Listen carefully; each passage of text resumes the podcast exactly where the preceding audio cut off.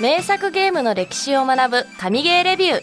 ナビゲーターの山崎あゆみです。この番組は誰もが知っている名作ゲームの裏話やそのゲームが社会に与えた影響など誰かに話したくなる情報満載のゲーマーのゲーマーによるゲーマーのためのプログラムです。先週はグランドセフトオートシリーズの偉業や魅力を解説してきましたが今週はゲームを実際にプレイしてみての神ゲーレビューをしていきます。私が今回プレイしたのがグランドセフトオート5のプレイステーション版。実はこちらの作品9月1日から10月4日までプレイステーションストアで50%オフのセール価格1925円で購入できました。やってみて思ったのがとにかく難しいゲームだなって思いました。こういったゲーム初めてやるんですけどまず運転しながら地図を見ながら字幕を読みながらっていう一度にやることが多いからもう目が追いつかない耳も追いつかない喋ってる音声が全部英語なのでやっぱ字幕を見ないとこっちも理解できないところがあるから英語勉強しておけばよかったなって 終始思いましたね。運転しながら字幕読めないんですよ。そうだから私はもう聖徳太子資格バージョンみたいな感じで すごく難しかったです。ただやりごたえはめちゃめちゃあります。定価が3850円なんですけどあのボリュームがめちゃめちゃすごいのであのメインミッションだけじゃなくサブミッションもいっぱいあるし進めていく中で唐突にイベントが起こったりするんですよ。そういうのも含めると全然3850円安いと思います私。まあ今後もセールになっている作品を取り上げることもあると思いますのでセール情報をいち早く知りたいという方は番組ツイッターで情報を発信してます。聞きながらでもいいので概要欄のリンクからツイッターをフォローしてくれると嬉しいです。さて今回紹介するにあたってグラセフ5を15時間ほどプレイしたんですがその中でも細かいところいろいろレビューしていきます。まずはストーリー。グラセフ5のストーリーを簡単に説明するとシリーズ初となる3人の主人公が架空都市ロスサントスを舞台にアメリカンドリームをつかむために3人のそれぞれの視点で物語が進行します。15時間遊んでストーリーはまだクリアできてないというか全然進んでないので4分の1程度ですね。あのなんで進んでないかっていうと私その運転が下手っていうのがあって人を引きまくったり信号機を倒したりとかしちゃって警察にめちゃめちゃ追われまくってるんです。えばもしかしたら話は早く進むのかもしれないんですけどなんかこうあ捕まりたくないっていうこの焦りが出て絶対逃げ切っちゃうんですよ。そのせいであの大半警察から逃げてます私。車が横転して死んじゃったりとかすると病院に連れてかれちゃうのであの足にしてた自分の車もどこかに行ってしまうから徒歩で目的地まで行ったりしなきゃいけないので全然ストーリーに戻れないんです。私まだクリアはできてないんですけどクリア後に解放されるミッションが出てくるって聞いたのでメインミッションの方に今手かけちゃってるのでサブミッションなかなかできてないんですけどそれも含めてクリア後に全回収全回収はちょっと難しいかな？ある程度の数はこなしていきたいですね。やり込み要素的な感じで。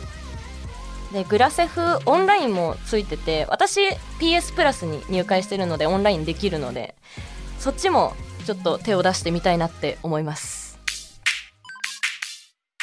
続いて操作性戦闘システムについてです。戦闘は基本殴ったり銃で撃ったりあとは車で画面の左下に地図がいつも出てるんですけどそこに敵は赤い丸で表示されるんです。だから数も分かりやすいしどこにいるかも自分は青だったりとかで表示されてるのですごい分かりやすくはなってます。ただちょっと建物がリアルで障害物が多いので人間が遠くて小さかったりするとえどこにいる？地図上では一直線向こう目の前にいるはずなのに見えないとかあったりします。銃の照準なんですけど他の FPS と比べてエイムにアシスト機能みたいのがついてるんですよ。構えると勝手に敵に照準がピッて合ってくれたりするのでそれはすごく初心者的にはめちゃめちゃありがたかったです。ただ運転しながら照準を合わせて打つっていうこともあるんですけど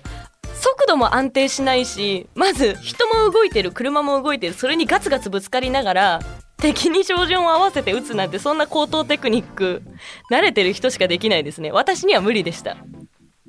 でミッション中に大量の敵と会合して倒す時は一緒に行動してる人も銃撃戦に参加してくれるんですけどいかんせん私がビビリというか一緒にいる人を全部倒してくれないかなって後ろの方で隠れながら見守ってて倒せそうな人がいたら自分で倒すんですけどまあそうやって考える人がある程度一定数いるんでしょうね。途中で「お前が先に行け」とか「俺はお前についていく」とか言われて先に出されちゃうんですよ。もう前に出るしかないっていう。もうそれ点については積極的に戦闘に参加しなさいっていう、まあ、その分自分が前に出た時に敵をこうはい撃った撃った撃った全部倒したってなるともうはあやってやったぜっていう達成感はものすごくあります。あとはえっと、建物入る時とかに絶対ロードを挟むと思ったんですけど全然ロードを挟まないんですよ。マップが切り替わった時とかもロードゼロでそのまんま続けてプレイできるから全然ストレスもないしあと移動速度歩くのは遅いです。走っても遅いです。だけど車はめちゃめちゃ速くて乗ってる車によっても速度がちょっと違うんですよ。あのスポーツカーに乗ってるかバンとかちょっと大きいレッカー車とかに乗ってる時とかで速度も違うし操作性大きいと小回りが利かないとかそういうところもリアルに表現されてるので自分好みの車を見つけて運転するのも楽しめる要素の一つかなって思います。ちなみに私はバイクが一番小回りが利くしそんなにいっぱい速度が出るわけでもないので一番運転しやすかったです。続いて映像と音楽。ちょっと映像を見ただけ見たことあるっていう人もわかると思うんですけど街並みは確かにめちゃくちゃリアルですごい遠くの方まで見渡せるし見えてるところはどこでも行ける。屋上とかもちゃんと階段とかがあれば行けるしあとは道路。海外の道路ってこんな感じなんだって思いますね。右車線だし信号は縦だし。めちゃめちゃリアルだなって思いました。で私が一番感動したのが海の中までしっかり作られてるんですよ。一回こうサブミッションかな？で海の中に入らなきゃいけなくて泳いでたんですけどサンゴ礁エイが泳いでたりとかしてめちゃめちゃ綺麗で人間だけじゃなくて海の中の生物とかそうあのサンゴ礁にこう海藻とか生えてたりするのもそういう細かいところもちゃんと描写されてるからあ地上だけじゃなくって海の中までそこまで表現するんだっていう感動がありました。同じくロックスターゲームスが出しているゲームで「レッド・デッド・リデンプション2」っていうゲームがあるんですけどそのゲームでは気温によって動物の何とは言いませんが形状が変わったりする描写があるのでロックスターゲームスってそういう細かいところまでちゃんと観察して作ってるんだなっていうのが分かります。前回の放送でマイケル・ジャクソンの曲が劇中のカーステから流れる話をしたんですけれども私結構洋楽聴くので知ってる曲あるかなって思ったらそうでもないですね。知らない曲が多くて。でも知らない曲が多いからこそ知ってる曲が流れた時にあこれ知ってるってすごく嬉しくなるので。であとカーラジオが何曲もあるんですよ。グランドセフトオート5の中で聴けるラジオ局は30曲あるんですね。で関東のラジオ局でさえ18曲なのでめちゃめちゃ多いんですよ。でその中でもちゃんとラジオとしておしゃべりしているチャンネルもあるのでただ字幕出てこないから何を言ってるのかわからないんですよ。だこういう時に英語勉強しとけばよかったなってすごく思います。映像に関してなんですけどあのこのゲーム発売されたのが2013年なんですよ。だからやっぱり最近のゲームと比べるとやっぱり画質的にはちょっと落ちてしまうので2022年3月にプレイステーション5版のグラセフ5が出るのでどのぐらい改善されてるかっていうのは気になります。でも正直6出してほしいですね。そっちの方が最近の曲とかももしかしたら入れてくれてると思うのでそれを聞きたかったな。映像もどれだけ綺麗にアップデートされてるのかっていうのはものすごく気になります。最後にゲーム中の印象的だった運転操作。こちらのハイライトをお聞きください。スポーツカードね。白か赤を選んでいいってこと？うーんどうしよっかな。私は白かな。左ハンドルだ。そりゃそうかオープンカーじゃんついてけって言われたけどどうやって？どこ行った？いたいたいた。危ねえ！危ねえ！えー、待ってどこ行く？待って無理無理無理無理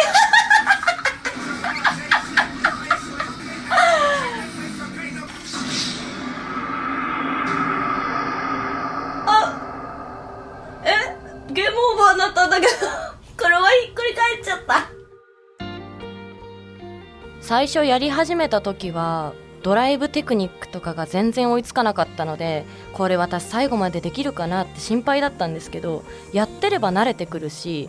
あの視界も自分の中で良好になってくるのでやればやるほど慣れて楽しくなるゲームだと思います。ただカーチェイス中にボンネットが吹き飛ぶのって私だけじゃないですよね。皆さん吹き飛びましたよね。今でこそたまにボンネットが吹き飛ぶぐらいにはなったんですけど最初のうちは乗る車全部ボンネットを吹き飛ばしました私。今回グランドセフトオート5をプレイしてみて、まあ、私は免許持ってないけどディレクターさんが免許を持ってて車運転する方でお話を聞いたんですけど運転中に信号待ちをしてて横断歩道を人が渡っている時に今アクセル踏んだらどうなるんだろうとかと前の車に煽られたから突っ込んでやりたいって思った時に現実世界じゃそれができないけどグランドセフトオートの世界だったらそれができちゃう。車で突っ込んでみたりとか交通ルールを無視してみたりとかスピードを気にせずに出してみたりとかそういうことが体験できる。タイトルが直訳で自動車窃盗という意味なので車に乗っている人が一度は考えたことがある危険な妄想をゲームの中で全てできてしまう。自由度の高いゲームです。車を運転するすべての人におすすめです。以上グランドセフトオートの神ゲーレビューでした。最後までこの番組を聞いてくださったリスナーさんありがとうございます。ぜひこの番組をフォローしてください。メリットとしてはフォローすると最新話が配信されると通知がいく。私やこの番組を作っている制作チームがみんな喜びます。そしてこの番組は Twitter や TikTok もやってます。ツイッターでは最新のゲームニュースや番組で紹介できなかったゲーム情報を更新しています。TikTok ではゲームにまつわる雑学やセールゲームのレビューもしていますので全部フォローしてくれると嬉しいです。詳細は概要欄のリンクからアクセスしてください。次回からはペルソナシリーズを特集します。来週の放送もお楽しみに。